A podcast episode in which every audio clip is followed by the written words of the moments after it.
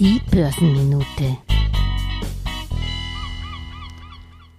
Die Kurse können doch nicht noch tiefer fallen. Müssen sie nicht, aber können sie schon. Von Jänner bis Juni haben die großen Börsen die schlimmsten Einbrüche seit über 50 Jahren erlebt.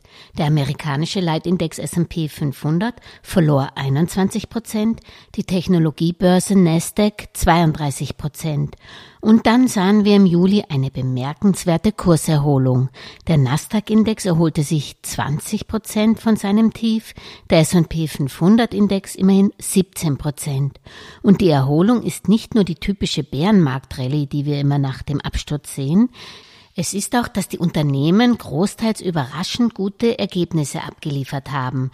Die US-Konsumenten konsumieren noch kräftig und im Juli kamen in den USA immerhin 530.000 neue Jobs hinzu.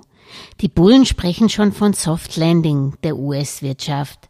Da wäre ich noch vorsichtig, Weder Russland noch China sind berechenbar.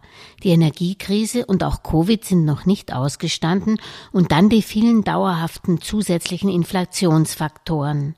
Energiewende, Rohstoffknappheit, Deglobalisierung, Fachkräftemangel, alternde Gesellschaft und so weiter und so fort. Aber die Lösung kann nicht sein, nicht in Aktien zu gehen. Sie sind für mich immer noch die beste Form als Schutz gegen die Inflation.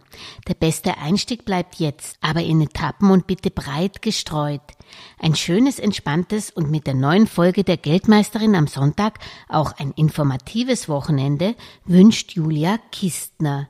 Gemeinsam mit Stephen Jones von der niederländischen Anlagegesellschaft und Versicherungsgesellschaft Aegon schauen wir uns den spannenden britischen Kapitalmarkt kurz vor der Ablöse von Boris Johnson an, sowie generell, was jetzt gut ins Portfolio passt. Ich hoffe, wir hören uns.